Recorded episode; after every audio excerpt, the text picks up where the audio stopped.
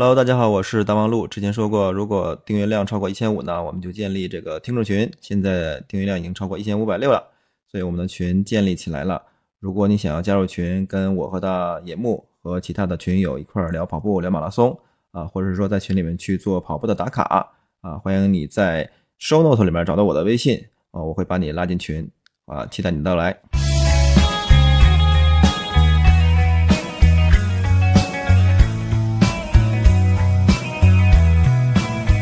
三二一，Hello，大家好，欢迎来到跑步话题播客，跑了再说，我是五年内一定要破三的大王路。哎，我们这个节目还在继续啊，没有死掉，没有死掉啊。确实是因为前一段时间这个工作比较忙，也没有太多的表达欲啊，所以就停更了两周啊。这周我们继续，今天呢，请到了一个对我来说，对我个人来说是比较有特殊意义的嘉宾啊，是我最开始跑步，至少是我搬到这个小区最开始跑步，陪着我一起跑步的跑友。啊，他也是我的前同事啊，并且是我的，现在是我们的邻居嘛，所以我觉得对我来说是有着特殊意义的。杰哥啊，杰哥自我介绍一下。Hello，大家好，很高兴再次来到跑了再说博客，我是杰子。嗯，杰子那个之前上过一次我们的节目，就是在志愿者那期，对，二十期吧还是十九期那期志愿者那期，很多老的听众可能有印象，就是杰子在北马的赛道上，就是自己的盐丸掉了，他就在赛赛道上捡了盐丸，不是掉了，是盐丸不够吃，一直抽筋啊，捡了好几个盐丸。嗯，杰子在北马赛道上去吃盐去了，那是真的是。那就差一分钟就关门了，这记忆太深刻了。对，杰子还是北马为数不多的最后一批跑者，跑了多少来着？啊，跑了六六小时吧？对，六小时。是第几次马拉松？对，第四次马拉松。啊啊！你去年跑了四次，也挺多的。我一共才跑了四次啊，但是我有四次全，我是跑了四个全马，一个半马。你是多少？三个半马，北京马拉松是全马，第一次跑全马。对，北马是你的首马。挺厉害的，我觉得我我只我那期节目就我就强调过一个观点，我觉得跑得慢的人和跑得快的人一样值得敬佩，因为跑得快的人他要跑得很快嘛，所以非常的累，技术也是非常高超的，值得我们去敬佩。跑得慢的人，特别是跑到最后一批的人，这个他要比我们像我这种四小时内以内的，要比我跑多跑两个小时，体能上的消耗真的加上那种心理压力，你感觉随时都可能被退赛。就是是的，他跟你主动退赛不一样。我要是被退赛了，对吧？我不想退赛，但是那个收容车就在我后面，最后一批的关门兔。主要是凉了也不行，跑得太痛苦。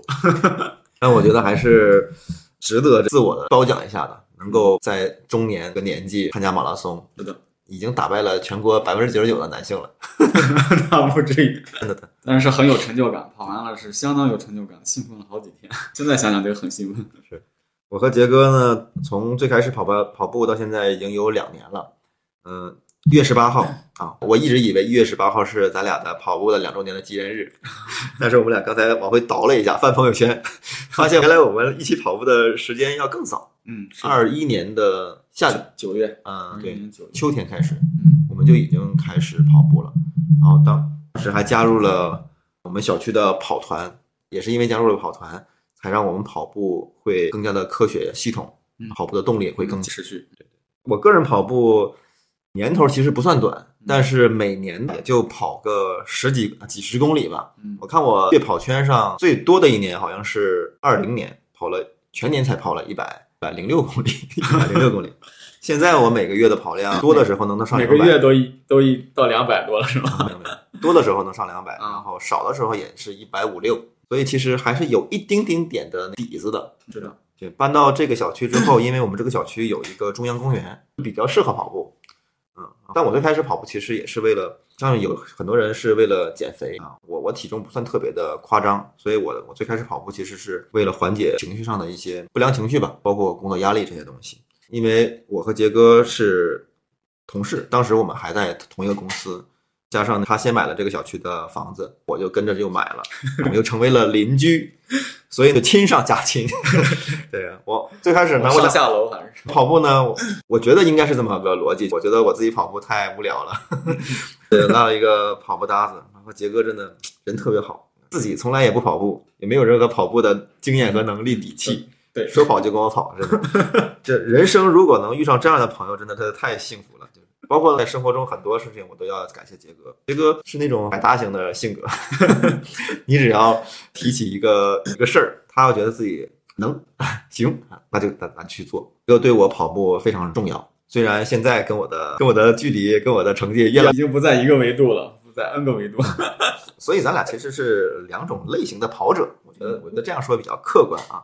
我现在其实是一个偏向严肃跑者，我在跑步上是有一定的成绩上的追求的。你呢？我是那呃，我俩可能就我想法定的目标完全就不不一样。他是那大望路是他有有有自己的目标，定了很严严苛的训练计划。我没有没有没有没有，你说太夸张了，没有严苛。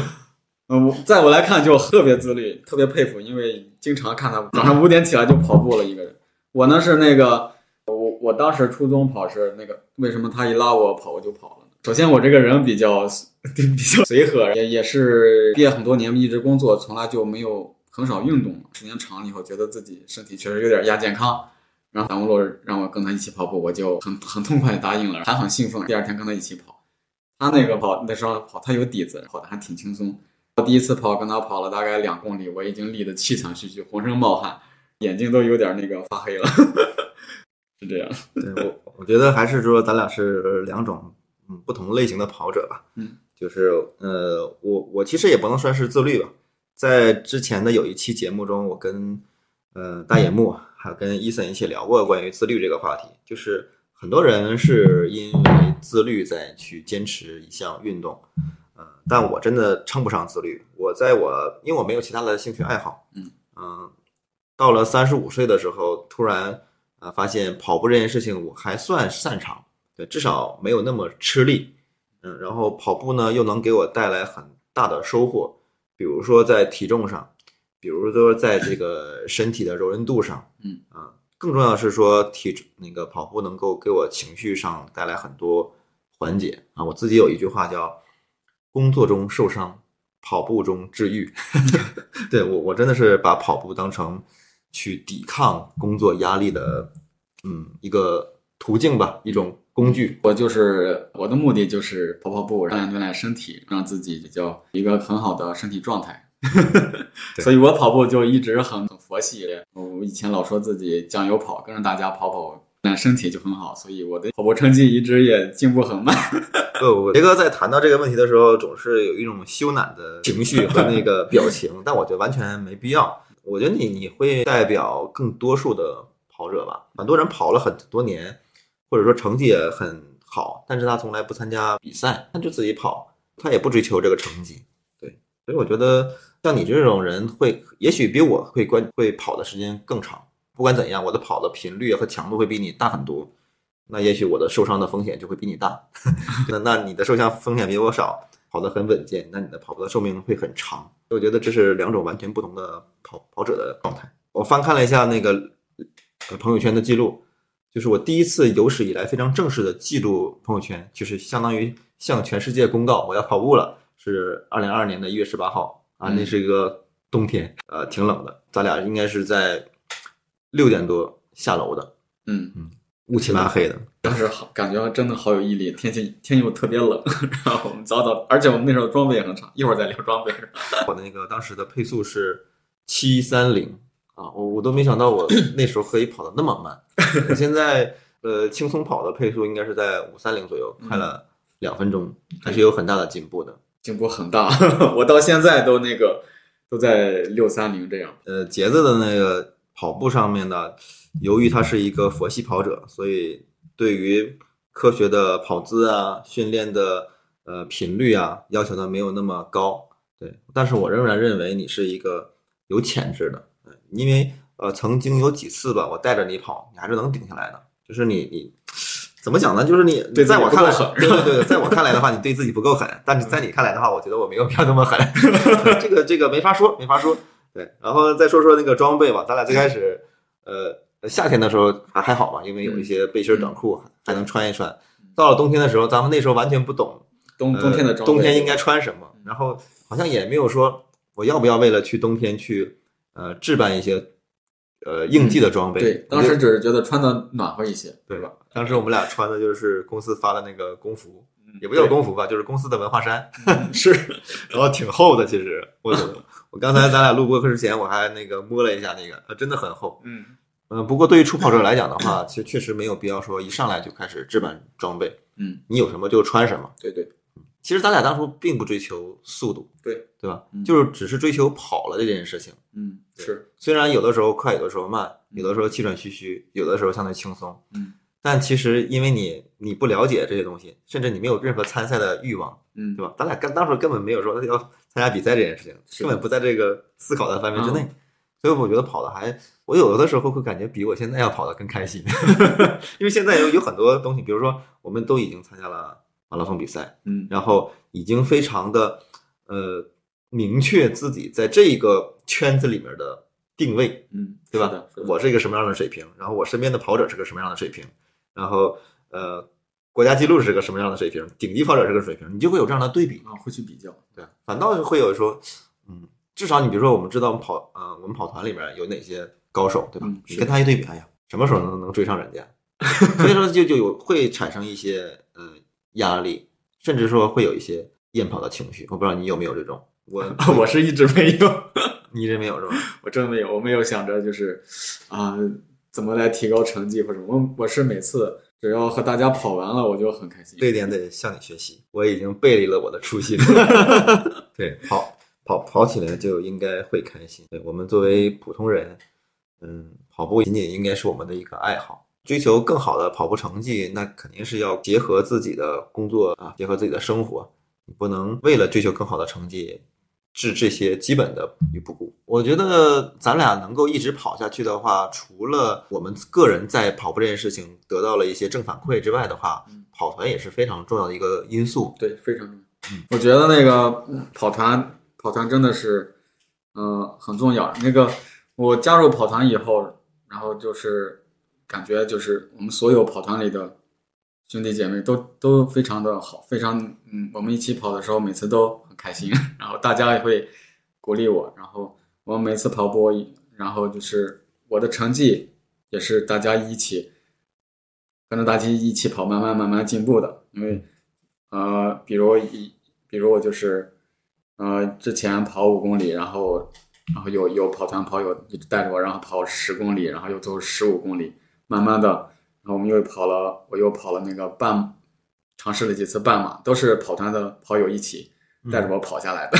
嗯，是，就是特别对于长距来讲啊，十公里以上的，呃，如果没有别人陪着你带着你的话，自己来完成还是挺困难的一件事情。咱俩之所以能把跑步这件事情持续到现在的话，除了个人在跑步这件事情得到了正反馈，跑团也是一个非常非常重要的因素。你看我的第一次，呃，半马就是在跑团的团友的支持下跑下来的。就是跑圈有一句话嘛，叫一个人可以跑得很快，嗯但是一群人会跑得很远。我觉得这个远就是这个远就是呃就是非常实际的那个 里程上的远。嗯我个人的十公里和十五公里，这真的是我第一次跑，嗯就是我一个人跑下来的。但是再往多了跑，我自己都没信心。我觉得主要是当时咱们俩都并没有这个训练的或者跑步的方法，也没有主动的去学习。是的，加入了跑团之后，跟着大家一起跑，嗯然后主动的、被动的去接受了一些跑步，上大家。也会在那个群里分享跑步的技巧，对对对对对。也收到很多那个益处。是是是是这样的，像我我回想我的第一次半马的训练，如果没有当时的慧姐、玲姐还有华仔不断的鼓励我，在前面等我，我看着他们的呃不远不近的背影，给着我这样的动力，我真的没办法顶下来。关于跑团这件事情，我看网上有对对跑团这个话题还还挺有争议的，所以我觉得可以稍微的展开一点。我觉得跑团这件事情是可以分成两方面来讲。如果是像咱们小区这种社区跑团，其实非常的健康，男女老少都有氛围都很好，大家又是邻居，跑着跑着就能成为朋友嗯。其实你在现代的这种钢筋水泥的都市丛林里面，邻居这个概念只是一个冷冷冷冰冰的词儿，嗯对。但是我们在社区的跑团里面，跟邻居一块跑步，那邻居这个这个词儿好像又回归了它原来的本意，它就是相邻的好朋友，居住在一起的相邻的好朋友。所以我觉得，如果说你的社区，就是我们我对听众说啊，如果说你的社区有这样的跑团的话，加入，无论是对你个人跑步能力的提升，对这个爱好的持续性，还是说对你在社区本身的呃生活的幸福度，嗯，都会有很大的提升。对幸福度，说到幸福度，真的那个，我和大望路到到这个小区时候，我们真的是周围一个邻居不认识，一个人不认识。我们加入跑单以后，认识了这个小区很多的跑友，而且跑友的那个性格啦或者什么都都非常好。然后我们在跑团，我们经常也会组织活动，然后夏天烧烤啊，又是聚个餐啊什么，然后跑步以后会打卡。拍照什么都都特别好。哎，你有没有发现，就是因为跑步认识的人，我不知道是跑步本身它会让人变得更和善、更更正能量，还是说本身就正能量和和善的人去跑了步？但是我觉得结果就是这样的。反正我无论是说在咱们小区碰到的跑团里面的跑友也好啊，还是在外面的跑团里面遇到的，就是感觉都挺好的。大家的生活态度也好啊，还是那种相互的。协作与鼓励，啊，分担责任的那种主动性吧，都是要比我在工作当中遇到的人感觉更好一些。所以我觉得 很神奇，对的，很神奇。跑步这件事情，它虽然是一个体力上的一个东西，但是它可能会潜移默化的会影响。然后你遇到了另一个人或者另一群人的话，这些东西都会成为你们之间的一个共识。嗯嗯，跑步的人好像就会更热爱生活一点，更心理强大一点，更互帮互助一点。那杰哥，你觉得你跑步了两年时间，对你个人呢，或者说对你的生活产生了哪些变化？啊，肯定是有的。那个跑步，我觉得真的是，就就拿二二三年来讲，让我的生活真的变得非常的丰富多彩。嗯嗯，因为那个二三年参加了四场马拉松，然后我们去那个唐山，第一场唐山，然后之后又去到了那个。天津后面又参加了那个河北汾宁坝上那个马拉松，然后后边又参加了参加了那个北马北马，对，国马，国马，我觉得真的是一个非常丰富的那个体验，嗯。嗯，然后去了不同的城市，然后去参加这个赛事，是哈，嗯，除了北京之外的话，嗯。呃，用跑步的方式去其他城市，对，打卡或者打卡也好啊，旅游也好，是一个挺有意义的方式，是的。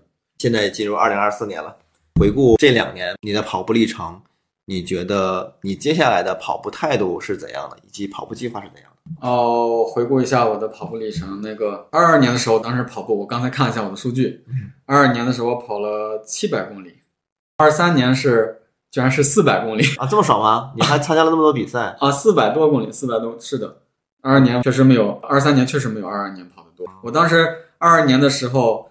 我我甚至在二二年还还兼顾了骑行，对我当时知道你是 挺猛的，就是周六的话跟团一起跑，然后周日呢会跟华仔一块儿再去骑行。对我当时都有点受你的鼓动想买辆自行车了，但后来没买。我觉得那个还是比较耽误我跑步的。去年为什么跑了这么少？跟我有关系吗？是因为我不带你吗？我我我我要自我的那个检讨一下吗？我确实那个去年因为我的速度要。比杰哥快了很多啊，所以杰哥确实跟不上我的速度，我确实没怎么跟他一块跑。今年有参赛计划吗？有，我我今年可能就是我可能就是选一些比较近的线路，可能更多的去参加半马吧。全马对于我现在来说，感觉还是有点吃不消。半马跑下来就很欢乐，很开心。哦，我我觉得你这种心态是 OK 的，嗯，呃，完全没有必要因为 我呀或者别人跑步能力比你好很多啊，对吧？跑的比赛比你多，然后你产生什么样的一个自我的不好的心理？没必要，就是按照自己的节奏跑。我觉得每个人都应该按照自己的节奏跑。今天非常开心，跟杰哥啊一起欢乐的回顾了一下我们最开始是怎么一起跑步的，然后各自的跑步这两年的一些呃变化，嗯，然后每个人都跑出了自己的更舒适的方式吧。对对。呃，跑得慢和跑得快其实没有绝对意义上的对错，或者说根本就没有对错之分。嗯，适合自己的是更好的节奏。你刚才说你会更多的参加半马，呃，我我还是给一点点小建议吧。我觉得适当的去参加一些全马，呃，你会让你的跑步的这个生涯会感觉到更有乐趣吧，因为你把半马每一次都。相对轻松的完成下来的话，它可能对你那个成就感的刺激不会特别大。对对对对。现在这样说，可能之后跟大家跑团里一报，可能又就干到全马。啊，我所以，我非常期待说，在二零二四年甚至以后的若干年，呃，能跟杰哥一块儿跑很多比赛，嗯，然后再一起一直跑下去。对，赛后一起庆祝，期待看到说我们俩能够一起，呃，跑到五十岁。六十岁，甚至七十岁、对 八十岁，也。跟那个我们跑团的跑友们，我们一起一直跑到六十岁、七十岁、八十岁，八十岁还能跑吗？啊能的，能的，能的。我觉得等我们到八十岁的时候，八十岁跑者应该占的比例不会不会太少啊，至少比现在应该高很。OK，那我们今天就聊到这儿，非常感谢杰哥在我决定跑步的时候陪我一起跑，也非常开心看到杰哥一直把跑步这件运动给它持续下来了。我不知道你是坚持的还是热爱的，反正你持续下来了。我觉得持续跑步，持续做某一项运动，一定会对你个人产生很多的益处的。对，嗯无论是对身体呀，对你的个人爱好的追求呀，嗯还是个人精神状态，都是百益而无一害的。这是我一直的观点。我也我在此也感谢那个大望路帅哥带我 带我跑步。哎呀，不要互相捧了，不要互相捧了。好了，我们这期节目就到这里。呃，最后再说一句啊，就是我们的这个小破节目呢，听众也一千五百多个了。我之前在某一期节目里说过，嗯，我们到一千五呢，就会去建立粉丝，不叫粉丝，我们要建立听众群。啊、那如果你想要加入到听众群，跟我呃和呃大野木以及跟杰哥跟我们很多之前的嘉宾去聊跑步这个话题，在群里打卡的话，欢迎你在节在这个 show note 的下面找到我的微信号，加我的微信，我拉你进群啊。现在这个群的话人不多啊，我们会持续的把这个群壮大起来，大家一起去聊跑步。呃，也许有机会的话，我们可能在线下一起跑步。好的，如果你有兴趣的话，加我的微信。好，好本期节目就到这里，拜拜下期再见，拜拜。拜拜。